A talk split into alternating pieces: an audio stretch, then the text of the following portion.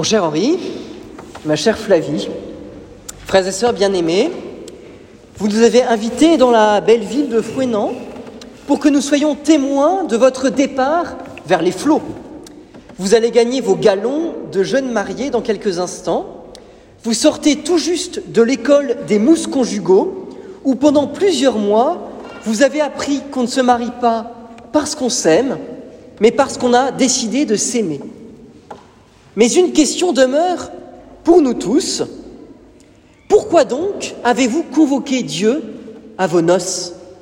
Il aurait suffi de demander à Céline de venir chanter S'il suffisait qu'on s'aime, s'il suffisait d'aimer, ou encore à Jacques Quand on n'a que l'amour à offrir en partage au temps du grand voyage qu'est notre grand amour ou éventuellement à Jean, que ferais-je sans toi qui viens à ma rencontre? Mais bon, Dieu, voyons. Nous perdons une précieuse heure pour une belle journée de mariage breton et risquons de risquer l'averse justement à la sortie de la messe après le rayon de soleil du, du début. Et pourtant, c'est peut-être que l'auteur du mariage n'est autre que Dieu lui-même. Nous l'entendions dans l'évangile que vous avez choisi. Comme le Père m'a aimé, moi aussi je vous ai aimé. Vous le savez bien, chère Flavie, cher Henri, Dieu n'est pas d'abord un petit bonhomme assis sur son petit nuage breton qui gouvernerait le monde de sa hauteur, mais il est d'abord celui qui nous montre son amour. Car pour voguer sereinement sur les voies du mariage, il faut d'abord, premièrement, faire confiance et lâcher prise. C'est dur hein, quand on est stressé. Faire confiance et lâcher prise. Car vous ne serez pas, vous ne saurez pas à l'avance comment les vents souffleront dans les voiles de votre petite goélette. Faire confiance à celui qui vous aime et qui a donné sa vie pour vous. Car si vous avez invité Dieu à votre mariage, ou plutôt si vous lui avez donné la première place, c'est parce que la foi que vous partagez et que vous vivez depuis votre baptême vous, pousse à faire confiance à un Dieu qui vous aime. Car dans l'ordre de l'amour, Dieu ne se contente pas de jolies chansonnettes du XXe siècle pour en parler. Il nous le montre, son amour, par la croix. Chaque voie que vous verrez sur le bord des chemins de la Bretagne, ou peut-être un jour de Toulon, possible Eh bien, que vous verrez un calvaire, une croix, rappelez-vous qu'en ce jour de votre mariage, vous avez choisi de lui faire confiance parce qu'il a donné sa vie pour vous. Vous avez choisi que votre vie de couple allait s'appuyer sur lui, car lui, Jésus, nous a montré le chemin de l'amour véritable, frères et sœurs. Il a donné sa vie par amour pour vous sur la croix. Voilà le gage de votre confiance, voilà le gage de notre foi, la croix. Notre vie contemporaine, chers amis, est une vie assurantielle. On fait des investissements immobiliers et financiers pour assurer l'avenir. On se sécurise, comme on dit. Mais si tout est bordé, tout est contrôlé, tout est organisé, où est la place de Dieu? De même, où est la place pour l'ami qui frappera à votre porte à l'improviste? Et si vous ne faites que ce qui est prévu, où est la place pour l'amour? N'est-ce pas un tue l'amour que de tout prévoir? Le chemin de l'amour de Dieu, y compris dans le mariage, est un chemin de confiance. Se faire confiance l'un à l'autre et faire confiance ensemble à la Providence. Cher Henri, chère Flavie, Prenez des risques. Soyez audacieux au nom de Dieu. Le monde attend de votre part que votre couple témoigne d'une foi audacieuse et confiante. La foi qui vous fait vous engager aujourd'hui pour toute la vie, qui vous fait prendre le large sans savoir où cela vous mènera. D'abord, pour partir avec votre golette, il vous faut faire confiance. Ensuite, il faut garder le cap. Je ne suis pas un expert en navigation maritime et je ne me risquerai pas, devant les quelques marins qui sont présents, à vous faire un cours de ce qu'on apprend à l'école navale et que je n'ai donc pas appris. Cependant, pour garder le cap et éviter les icebergs de l'Atlantique Nord, il vous faut, cher Henri et cher Flavie, rester vigilants. Car votre goélette ne manquera pas d'être secouée par les vagues de la vie. Rester vigilant signifie revenir sans cesse à ce jour béni du 31 juillet 2021 et de ces paroles si profondes et si belles que vous avez appris par cœur hier soir un peu en catastrophe. Je te reçois et je me donne à toi. Je te reçois avec ce que tu es, avec tes qualités et tes défauts, avec ton histoire et tes richesses, et je me donne à toi.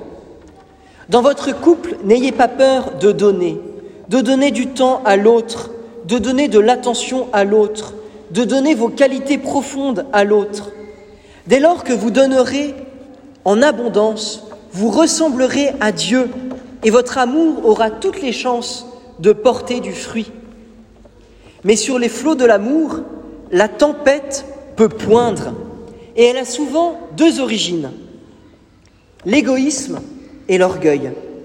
Chaque fois que vous penserez d'abord à vous, chaque fois que vous ferez primer votre petit plaisir égoïste avant le bien de l'autre, avant le bien de la famille que vous désirez fonder, vous empêcherez votre bateau d'avancer, vous affalerez les voiles et risquerez de partir à la dérive. Pour l'heure, votre amour est encore bien proche du port. Bien sûr, cela fait quelques années que le rallye Bretagne Celtique est passé, que vous avez appris à vous aimer, à vous connaître, malgré vos différences. Mais votre amour, par la grâce du mariage, doit encore grandir. Ainsi donc, pour barrer dans la bonne direction, voici quelques pistes pour chaque jour, chaque semaine, chaque mois et chaque année. Prenez votre agenda.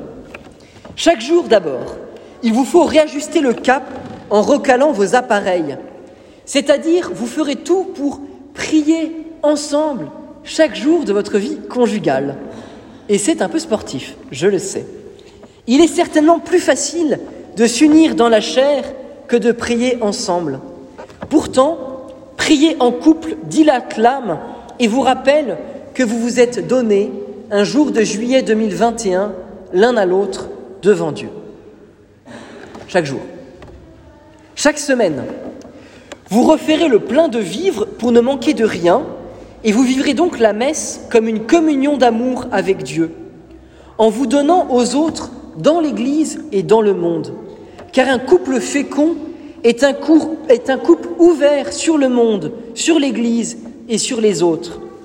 Que les mutations auxquelles la royale vous soumettra sans doute ne vous servent pas d'excuse pour éviter de vous donner dans le service des autres.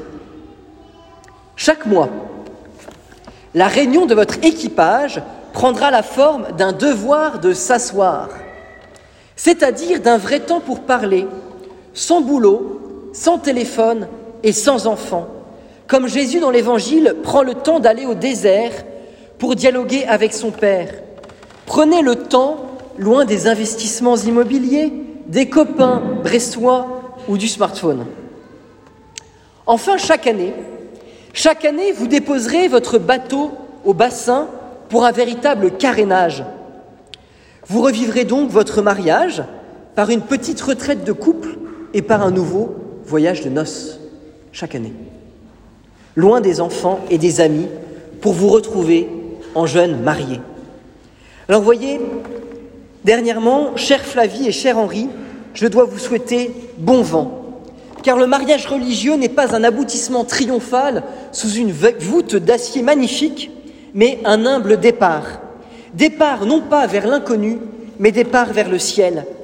Car votre mariage, si beau soit-il, merci papa, merci maman, n'est qu'un pâle reflet des noces éternelles, des seules noces qui vaillent le coup, celles du Christ et de l'Église, des noces dont aucune chanson de Céline Dion ou de Jacques Brel ne pourra rendre compte, car en donnant sa vie sur la croix, le Seigneur épouse l'Église et inaugure des noces éternelles, des noces dans, lesquelles chacun d'entre nous que nous soyons proches de notre baptême ou plus lointains, sont appelés à entrer dans une joie que rien, pas même la mort, ne pourra nous ravir.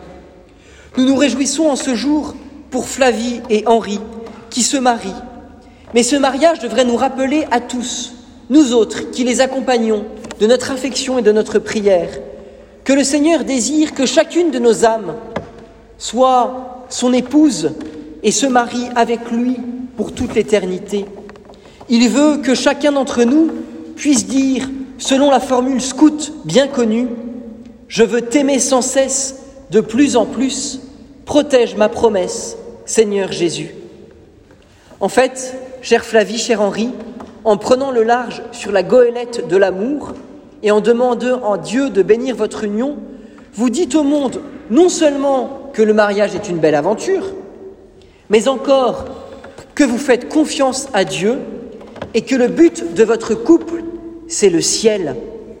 Plus encore, si vous vivez vraiment le mariage chrétien, le don mutuel de votre vie prendra une forme plus grande.